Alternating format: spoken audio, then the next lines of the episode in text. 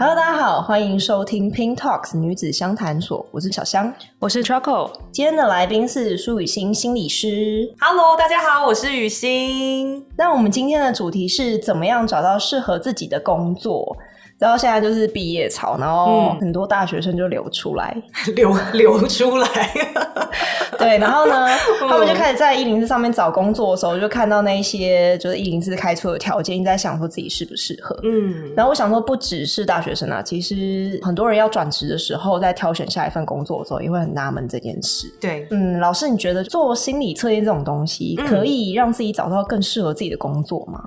哎、欸，我觉得用任何的方式去探索自己跟了解自己都是好的，齁。只是因为现在市面上的这个心理测验呐，像是兴趣测验，有时候我们在高中、大学都会做这个兴趣测验，它测出来，它就会给你一份报告，然后上面就会写说，哦，你这个是什么样的性格，最适合做业务、老师等等啊，叭叭叭，就列给你十几种性格，呃，业职业啦，十几种适合的职业。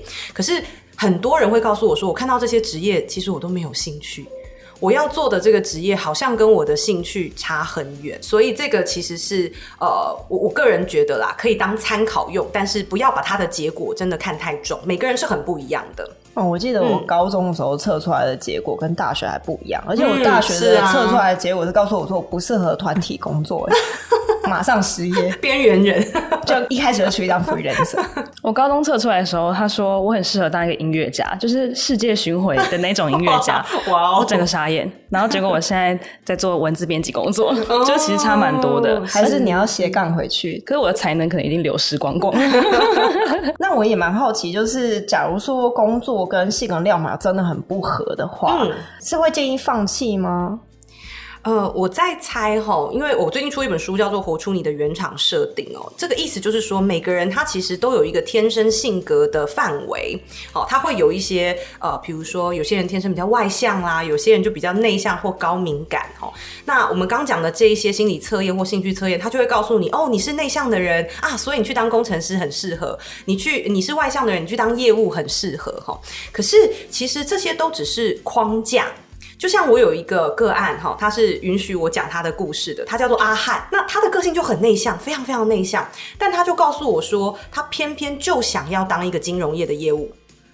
然后，可是他进到金融业业务之后，他就发现他适应得很痛苦哦，因为他的主管就会叫他大方一点，你讲话要大声一点，这样没有人听得到你讲话哈，或者是你要开朗一点，你要讲一些笑话等等，所以他就很痛苦。他就觉得自己就是不适合，可是呢，他在金融上的专业其实是蛮好的，好，所以我们就在谈论说，诶，为什么内向这个性格会让他觉得自己不适合？后来其实不是内向本身有问题，而是他看待内向的眼光有问题，他自己非常讨厌他的内向。然后我就去探索这是为什么嘛，就是他的妈妈从小就会嫌弃他，哎，你要叫叔叔阿姨要大声一点，有没有？这样扭扭捏捏很难看，所以他就从小把自己装的好像是外向的人，可是其实很难，我做不到。所以我们就开始讨论说，好，那假如内向就是我们的原厂设定，我们怎么样去当一个内向的业务？我们就开始有内向业务对，我们就开始聊这件事情，然后。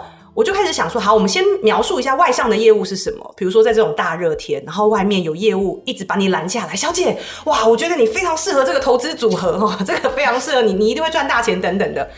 大家的感觉怎么样？遇到这样的业务，很热啊，有点烦、啊，有点烦，对不对？时间呢、啊？是不是所有的人都喜欢被推销？这种外向的推销，所以我们就反过头来讨论内向者的优势在哪里。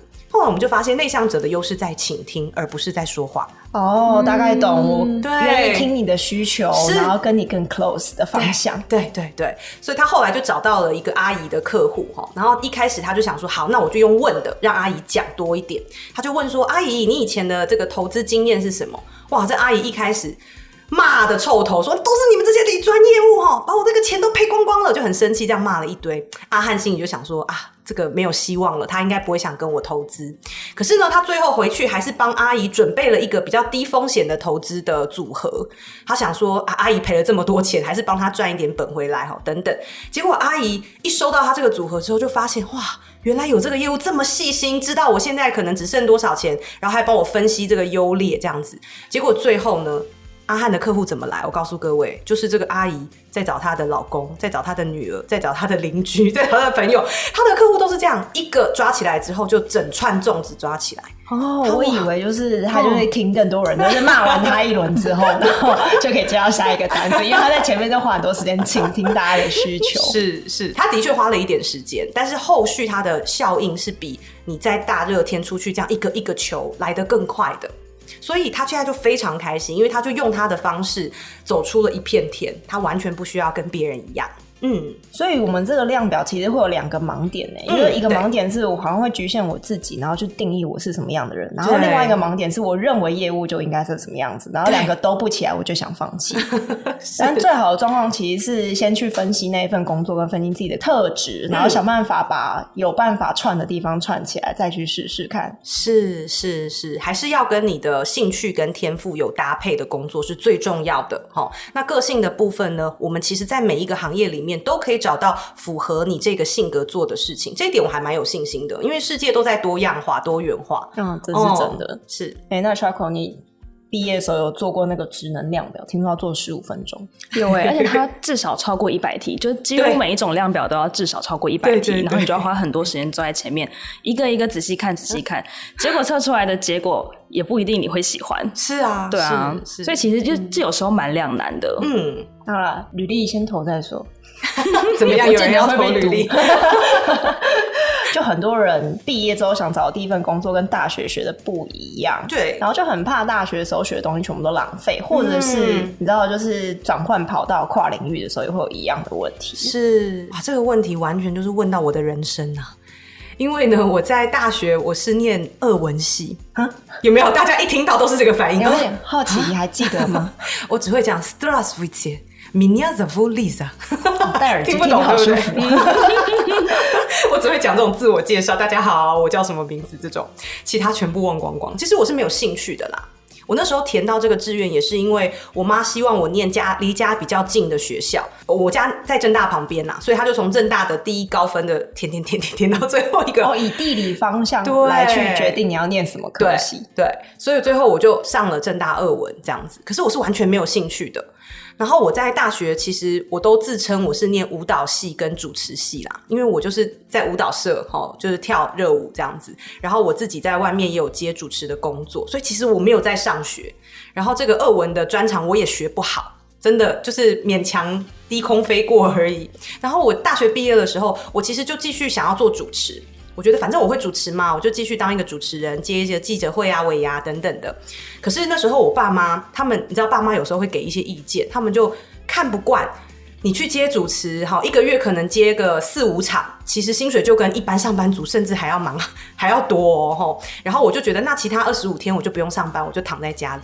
然后我妈就看不下去，她就说你要去找一份稳定的工作，正常的工作。她觉得我不正常，所以我就跟风。我想说，好吧，我我也不知道我要什么，那时候很彷徨。我就看我的同学，好像大部分的人都是去金融业，我就说好，那我也去金融业应征看看。可是我完全没有金融业的学历，连半张证照都没有。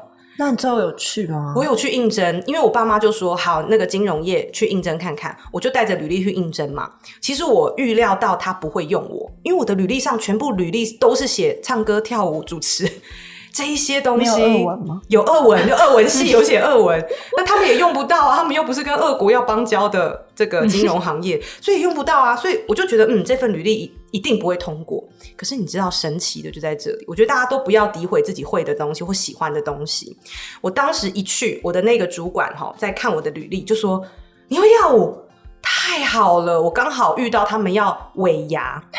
然后他们是大企业那种两三万人的大企业，是要选员工上台表演尾牙的那一种。然后他们找不到这样的人，所以我都还没有进办公室报道，我就先去舞蹈教室报道。我觉得命运真的是很搞笑，你知道吗？选对时间投履历非常非常的重要哦。可是你不会知道什么是时机点，嗯，也是啊，毕竟不知道什么时候尾牙。是是，就是很多人会告诉我说啊，现在已经过了这个。可能求职期啊，现在工作很少，我都会说这都是框架，这都是限制，该你的、适合你的，千方百计都会和你相遇。好、嗯，这是我的信信念，这样子。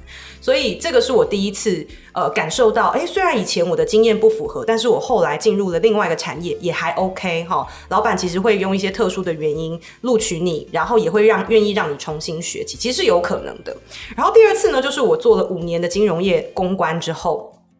我又觉得好像人生到了一个瓶颈，这个工作不是我想要的，所以我又离职去念这个心理咨商的研究所，等于我又放下所有我在金融业累积的人脉跟经验，我又重新开始，而且是从学生开始当。然后大家又觉得很惊讶，你怎么敢这样子？好，放下一切。可是等我当了心理师，我原本也以为啊，那些以前东西用用不到了。可是等我当了心理师之后，我就发现说，我以前当主持人的经验让我。比较敢上台说话演讲，哈。第二个是我有企业的经验，我比较了解企业文化，所以很多企业他们需要找心理师的时候，他们会有一个困难点，因为心理师如果是本科系的，他会不太了解企业文化，诶，他就发现，诶，你是同样有同时有心理师跟企业文化背景的人，所以现在各大企业都会非常非常需要这样的人才。我反而跨界出一个我自己独特的招牌，这样子，这个是我从来没有想过的，就不用担心，就是过去做的事情流失了。对、嗯，就是如果你真的有花时间在上面的话，它是会累加的。对，而且这点是别人没有的。嗯、对，没错，没错。重点就是做这些事情的时候，是不是你真心满怀喜欢、热情去做？只要是这样子的事情，就不要怕它以后不能累积或什么。嗯。那刚刚听起来就是了解，就是公司文化或者是主持的一些功力，嗯，算软实力吗？还是硬实力？呃，我觉得这些比较像是硬实力啦，哈，因为我就是在这些企业里面待过。嗯。但是我觉得，如果你说到软实力来讲，我觉得现代人不管你在各行各业都需要培养的，就是沟通的能力。即便连这种工程师，大家以为哈不太需要沟通互动的，其实他们现在企业也越来越喜欢请心理师去演讲，因为他们发现不行不行，这样工程师不行哈，他们可能就埋头对埋头苦干工作，可是他们的人际关系啊，哈情感关系都很孤单，这也是会是一个工呃企业里面的一个状况这样子。所以不管各行各业的人，我觉得沟通这个学了绝对 CP 值很高。嗯，就是希望大家说可以培养一些，比如说对情绪啦，哈，对方的表情的觉察的能力，然后也学会怎么样用一个非暴力的方式，好，提升你沟通的成功性，哦、嗯，不然很容易职场就冲突起来了。嗯，而且如果软实力累积好，其实做专案有些时候还比较顺利。是哦，虽然很多小时候都会觉得啊、哦，很讨厌什么人情债啊，对，然后就觉得说哦，你拍马屁所以才那么顺利，但是说哦，没有那些同学跟教授之间的关系，现在很早就懂软实力很重要。嗯、对，是是。所以如果要老师举一个例子，就是嗯，嗯，最通用的软实力的话，你会觉得是沟通技巧，因为它应该是在各行各业都必须要用到的一个技巧嘛。对，那沟通技巧里面其实包含非常非常多的范围，因为大部分的人会以为沟通就是讲话，可是其实沟通，我觉得啦，讲话在沟通里面是我个人认为最不重要的元素。啊，我觉得，嗯，就是当然讲话是重是沟通的一个元素，但是我觉得跟其他的重要性比起来，我可以把它排在最后。其他有哪些很重要呢？第一个就是我们刚刚说，你对情绪的管理跟觉察，你一定要先了解你自己的情绪状态跟别人的情绪状态，才可以去沟通嘛。否则我们在情绪很旺盛的时候是没有办法好好谈话的哈，我们就只能宣泄了。所以这个是第一个，第二个是倾听的能力。你要先听懂别人的真正的意思，他的需求，你的沟通才会有效率。否则，就我讲我的需求，你讲你的需求，两个人没有交集也是没有用的。齁，然后再来，当然就是同理对方的能力，因为你要能够站在他的位置帮他想，诶，他今天为什么对我这么不客气？齁，你可能觉得哦，OK，他今天可能是。这个得不到他的需求，他回去会被老板骂，所以哦，他这么生气，我了解，而不是马上觉得你凭什么对我这么凶？你怎么可以对我态度这么差？就是往自己心里去。好，这种就是缺乏同理能力的时候，你反而会对被对方的情绪所影响。所以这一些全部都具备了之后，你讲出来的话才会一语中的，才会真正打动他的心。你就不用浪费口舌讲了一堆，他完全不想理你，还觉得你在自己说自己的，我不想听。好，所以这个沟通的顺序，我觉得重要性是这样排下来的。嗯。但偏偏这东西好像学校都不会教啦。对呀、啊，你就是只能某一天议会那样，然后就会发现啊，怎么已经要三十还没有议会？议会也太难了吧？就有一天发现，哎、欸，怎么大家看我脸色都是这样啊？我大概要改改了。讲到这件事情就好，有些人可能就顺利面试上了嘛，然后就会发生前面试用期就开始各种的不顺畅，是就会在想说啊，自己是不是烂草莓啦，是不是不适合？嗯还是不适应，嗯、到底要不要跟嘛？嗯、就是大家最常碰到就是.啊，试用期到底要不要跟过，或是我第一份工作好像做一年，嗯嗯，对对对，那这个要怎么样去判断自己是不适合还是不适应？OK，这问题很棒哦，我觉得职场的影响就是对你个人的影响是非常非常非常多元素的吼，所以我觉得不能单看一个。我们就下决定说，哦，是因为这个影响了我。我们可以拆开来看，比如说刚刚小香讲的适合跟适应，我我觉得适合的定义就是做得上手，就是这份工作的内容你做得上手，哈。那适应的话就是做得开心。简单来讲就是这样好了哈，那当然最棒就是又适合又适应，对不对？可是有时候我们可能只是不适合，可能只是不适应。其实这个需要去看一下。比如说，你如果开始发现说卡卡的，好，上班很抗拒，你就可以去判断说到底是不上手还是不开心。那原因也很多，比如说像我之前哈，在一个身心科当心理师，我已经是当心理师了，这个工作显然是最适合我的，我已经做了呃。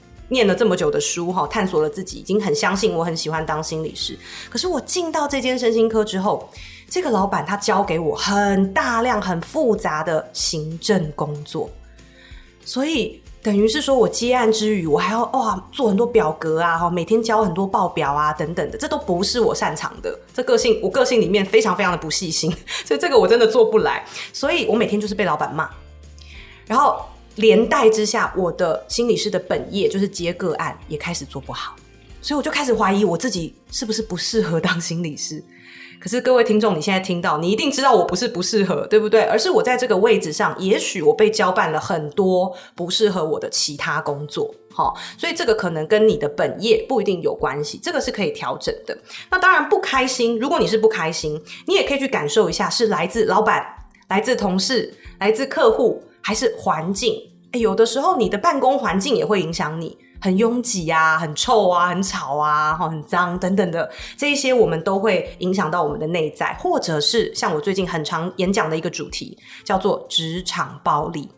哦，你有没有有意无意间的接受到别人肢体的啦、嗯、言语啦、心理的哈排挤、霸凌，对不对？或者是性骚扰、性别歧视？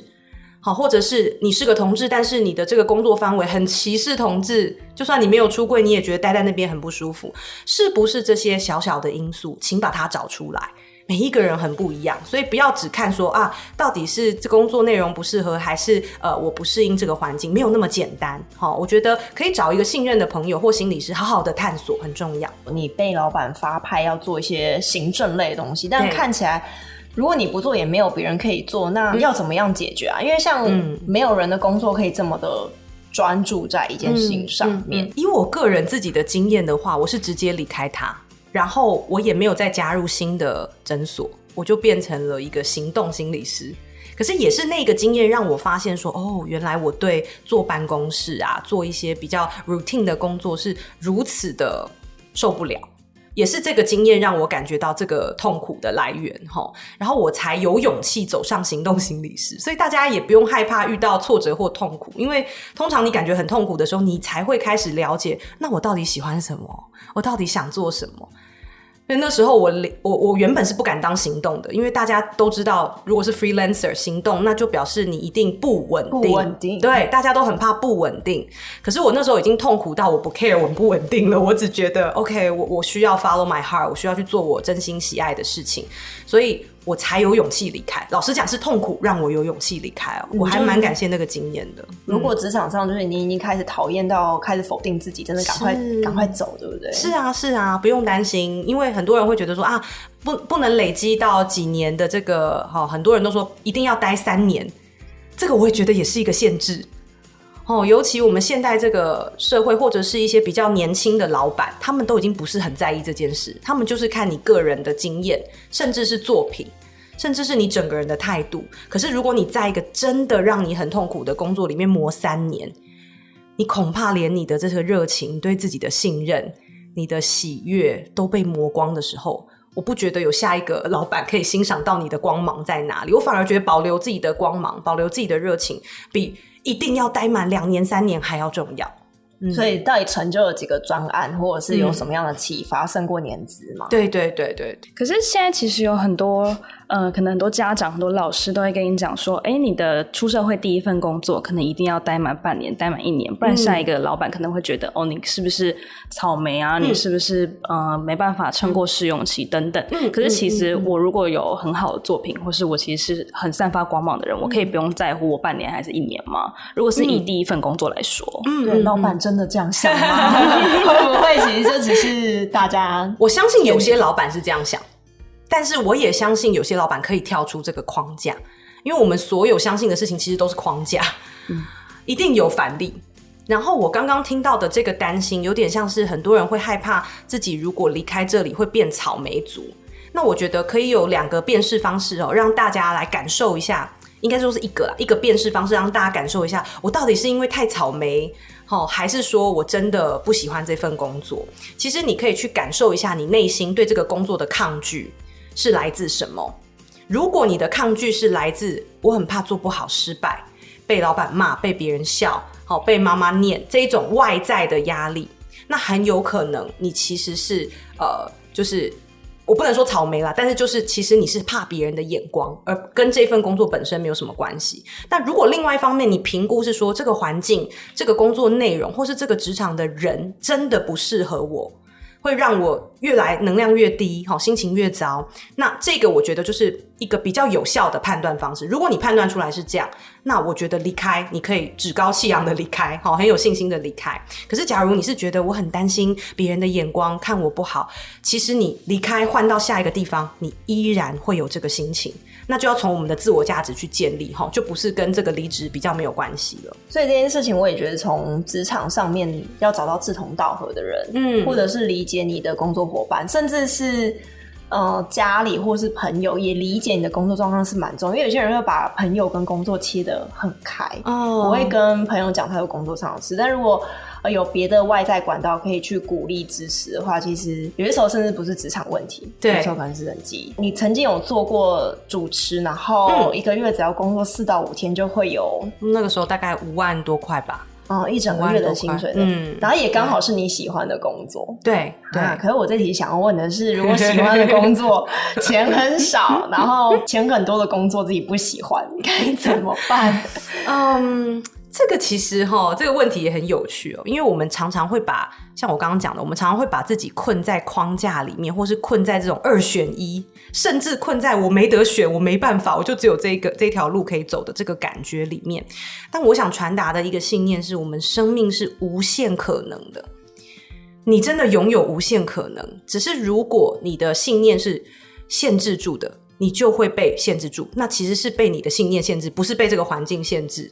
就像很多人都会问我说：“哎呀，反正我们哈，就是呃努力才有收获啦，所以我们只能继续努力。”但我真的可以举出好几个例子，是很多人没有什么努力 就有收获啊，他为什么要努力，对不对？其实每个人真的是很不一样的，所以这个只是你选择了相信什么。如果你相信努力才有收获，好吧，那你真的只能一直很努力，然后得到那一分耕耘一分的收获，这样子。所以我们必须要去打开脑洞的感觉，你才有可能接收到其他。不一样的讯息，否则就算有一个，哎，其实不需要那么努力，也可以有很多收获的工作，你会不相信他，你会看不见他。哦、嗯，我觉得这样反而是可惜的。所以刚刚小香问说，呃，喜欢的工作钱很少啊，不喜欢的工作钱很高，怎么选择？这个选择有太多种，那无限个。排列组合，我可以举我一些个案听过的案例，哈，他们也有进入这种两难的选择。后来呢，有些人就选说，好，那我就先去做不喜欢，但是薪水很高的工作，我就给自己一个目标，就做两年，赚饱了。对对，因为他只有 deadline，所以他不会痛苦，你懂吗？就是你投出。离职单之后的那几天，你会过得很爽，因为你知道 deadline 是什么时候。那同样的讨厌的老板、讨厌的工作就不那么讨厌了，因为你知道有结束的一天。我们最怕的那种感觉就是日复一日，我不知道这样的日子还要多久，这是最可怕的嘛。所以他如果有 deadline，他就不痛苦，然后存到钱，他就往他喜欢的地方投入。或者有些人是做喜欢的工作全职，但是兼职不不那么喜欢的工作加减赚，这样加在一起，哎，就跟全职做不喜欢的工作一样。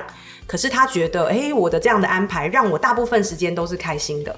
这样也很好，所以有无限种排列组合的可能性哈。但是我觉得有一个重点需要大家评估，就是说你要评估这个不喜欢的程度到哪里。比如说，我讲个极端的好了，诈骗集团 赚很多钱，可是假如我们的良心就是过不去，我就是没有办法接受别人因为我倾家荡产，那真的再多钱也不要去做嘛。嗯，对不对？这是已经是违背你整个性格或者是你的价值观的事情。那真的再多钱，你做了之后，其实只会消磨你个人的能量。我、哦、不知道你们有没有听过这个概念，就是我们每一个人其实都是能量跟频率的组合。所以，如果我们自己的能量频率比较高，状态比较好的时候，我们的生活，我们遇到的人事物的频率就会跟着高起来，你就会遇到你想要遇到的情境。可是，如果你很痛苦、压抑自己，自以为在追求高薪、好的工作等等，但是你的频率很低，你只会。不断的遇到烂事，所以自己的感觉还是非常重要的，要尊重他。嗯。嗯、呃，那我有一个问题想要问老师哦，其实跟这个问题没有到那么那么那么相关，但其实是也是跟自我自己的兴趣是有关系的。像嗯、呃，我的妹妹她很喜欢、嗯、很喜欢跳舞。啊，对，然后她其实是想要找一个可以跟舞蹈有相关的行业，嗯，可是呢，嗯、呃，可能家里的爸爸妈妈比较传统，他们都认为跳舞是一个没有办法当做行业的事情，嗯，那我要怎么在呃兴趣跟呃大人认为呃是正常的工作中间做选择，或是有没有什么方法可以跟可能父母啊，或是朋友可以呃好好的沟通，说哎、欸，我真的很认真想要做这份工作，请你们支持我这样子。嗯，我也蛮好奇，就是这样跳舞的大概最后舞蹈老师薪水落在哪？因为像我自己本身剪辑出来，我也知道学徒学徒制的啦，会饿死啊。对啊。父母的担心可以理解，嗯，可以理解，可以理解。但是父母的担心，我们需要画个小问号啦。哈，就是谁对我们的建议，我们其实都是听见，但是我们要自己画问号，有反思的能力啦。简单来说，因为在父母那个年代，跳舞这个行业其实就是娱乐产业，是没有比较没有社会地位的概念。哈，可是像我有认识一个舞蹈老师，他其实后来就是开始做那个编导，甚至做 MV 的导演。哦，他那个薪水真的一个月可能就 OL 的一年的年薪哦，嗯嗯，那个是真的很厉害。可是他就是因为他很爱做这件事情，不是因为他知道这个产业赚钱，所以他才坚持下去。那我觉得刚刚呃主持人有提到一个重点是怎么样跟重要的人沟通我们自己想要的事。我我觉得这个是一个很很棒的问题哈，因为很多人都会觉得做自己。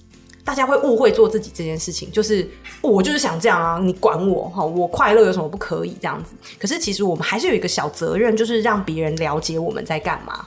你不一定要说服爸妈，老实讲，因为爸妈他是另外一个个体嘛，他有自己的想法，你不一定说服得了。可是你要尝试温和，然后不是批判的方式去告诉父母说，这个真的是我。我想要的，那我也知道说这个可能面对的，比如说财务经济上面的压力可能会是什么。那我自己有一个小规划，你可以把规划分享给妈妈听，说我这我一个月可能现在教舞可能是两万块，但是我可能早上有去一个白天的班上班，然后晚上我兼职跳舞这样子。那等到跳舞这边茁壮起来之后，我就要把白天那个班辞掉。我有一个个案就是这样子，他就是循序渐进式的调配这个比例。那他的父母后来就看到，哎、欸，他的副业做得很好，就不会担心了，因为他们其实也是担心我们活不活得下去。嗯，嗯，然后就忘记去沟通，就觉得啊，你一开始就反对我，然后父母就说啊，你可是你也没讲清楚啊，我会担心，是，是，啊。但其实想一想，我也蛮担心，就是兴趣做到后，而兴趣当工作做到后来就不喜欢，怎么办？嗯，这个问题很有趣哦。兴趣就算不当工作。它很有可能到后来你还是会不喜欢呐、啊，哎、欸，对，可以突破盲点哦。对，就是不一定是他变成工作才会不喜欢哈。你会不喜欢这个兴趣的原因有非常非常多种。时候到，对，有些就时候到。你小时候喜欢看的书，嗯、你现在不一定喜欢看嘛。长大了，对，你长大了，本来就会改变。嗯、可是为什么大家会以为兴趣变成工作会不喜欢哈？其实这很简单，原本兴趣是我们的内在动机，就是我就是单纯想做，没有原因。画画就是画画，我没有为了要干嘛。可是长慢慢长大之后，呃，大家看你会画画，就带你去画画比赛。然后你就慢慢为了那个得奖开始画画，然后你就会觉得好烦哦。然后开始为了工作，有人跟你买十幅画，可是你这个月只想画一幅，然后你就觉得好烦哦。变成外在动机的时候，它才是消磨这个兴趣的开始。所以其实很简单，你只要时常的去保养你的内在动机，其实兴趣是不会消失的。或者是它也可以转换，自然的转换，然后这不算消失，就是自然的转换，它不是被那种倦怠感消灭的。嗯，我觉得这个对于正在从事就是自己有兴趣工作人蛮重要的，嗯、因为到后来他们可能只有想到一件事，就是啊，我失去我的兴趣。但现在如果我先稍微暂停一下，嗯，然后我可能换个跑道，或者是像我啊，我自己是会拍影片，我就会拍我自己喜欢的内容，嗯、也不会管客户怎么想，因为以前拍完觉得。哦，我呕心沥血，然后客户改了好多好多，然后就觉得是我美感不好嘛。嗯，然后后来如果是呃，我拍我自己喜欢的东西，那当然我开心就好。嗯，然后分享给懂我的人。对，我觉得这件事情很重要。真的，真的，就是不要唯一会给我 feedback 这种客户，然后他有人觉得很贵，没错，不然换你来啊。哎、欸，你这样讲我也想到，因为我。工作有很大一部分是做演讲嘛，我就会到处去演讲。嗯、然后我一开始真的是超爱，我真的就认定演讲就是我的天赋，这样子我非常热爱。然后我也知道自己擅长，可是前一阵子我就真的感觉到演讲让我觉得累了，然后我也很害怕。我说啊，我我以前这么喜欢的事情，而且很擅长的，为什么现在觉得累？可是后来我回过头来才发现，我接太多了。然后其实有很多的主题是我没有兴趣，但是别人就是一定要我去讲。然后我就是硬着头皮去讲这些东西，消磨了我对这件事的热情，所以我现在就调整。我不想接的，我就会说哦，我不接，然后反反而少接一点，哎，我的热情就回来了。嗯，感谢老师来我们的节目，真很感谢，非常谢谢你们，心灵鸡汤的感觉，有补到，我喜欢，好险好险。其实我现在的工作是文字编辑嘛，就是有点类似写每日新闻啊这种感觉。嗯，可是其实我蛮喜欢呃呃人跟人的面对面讲话，然后我喜欢就是进去那个地方。采访那边的人，可是我现在其实大部分的工作都是，比如说坐在办公室，然后每天哦接收薪资，然后把它打一打，然后传出去，传出去的感觉。嗯，这其实跟我原本喜欢做的新闻工作是不不一样的。是是，对。可是我想问老师说，除了离开这个工作，我还有没有其他的解决方式？至少我刚刚看到你们公司的氛围，我觉得你们的公司。的工作感觉非常包罗万象，嗯，其实蛮自由的，对，嗯、然后很多面向跟很多分工的部分，嗯、然后如果是你的这个情况，我觉得会比较建议是先从内部去找哪一个分工的内容是符合你的这个喜欢跟人这样接触的性格，从这边开始调整起。嗯，其实如果公司他发现说，哎，你其实是有这样的专长的，找你去访谈，对不对？你可能喜欢采访这一类，然后发现绩效特别好。哎，那不如就内部这样调动也是有可能的，嗯、哦。所以不一定就是坚守当初就是面试进来的公司，其实内部去申请一些新的挑战，老板是会喜欢的吗？这个很看老板，嗯、但是至少你试过了，我必须这样说，嗯、因为有的时候你不试过，然后你直接离职，或许你老板也觉得哈，你为什么不跟我聊聊呢？我我没有不让你换呐、啊，哈，很多老板也会觉得很委屈。嗯、可是也有一些老板的确，你跟他讲了。就像我之前那个身心科的老板，嗯、我就跟他讲说，哎、欸，其实我蛮喜欢演讲的哈，我可不可以少做一点行政，然后帮你们诊所宣传呐、啊，哈，打广告也 OK。他就直接否定我这样子，所以这个、他没有需求，对对，他觉得没有需求，所以我才觉得这个才是重点啦。我离开那个身心科是觉得，哎、他没有办法提供。最适合我发展的工作内容。那最后呢，就是想要跟呃今天听节目的，比如说大学新鲜人，或者是想要转职的朋友哦，我们讨论了这么多求职的困难哈，或者是说适应的问题，其实最终都还是回到你自己的原厂设定到底是什么。所以如果有兴趣的话，呃，我的这本书《活出你的原厂设定》里面其实有很多的练习。是帮助大家，也许你还在找工作或有考虑要转职的朋友，可以做一些探索。真正确定了自己的热情、渴望跟天赋之后呢，你也可以去核对，诶，这个世界需要你做什么样的位置的事？你可以如何贡献这个社会？哈，它里面有很多的问题，可以引导大家找出最像自己的你。然后我觉得，与其去寻找世界上就是适合自己的工作，不如创造一个适合自己的工作。哈，讲的太好了，真的，yeah, 经典突破框架的结语。嗯、今天谢谢苏雨欣老师来到我们的节目。听众有什么职场上的问题，都可以到描述栏的填写哦。那我们会把你的问题整理起来，然后向专业人士请教。那这一期就到这边结束啦，我们下次见，拜拜。拜拜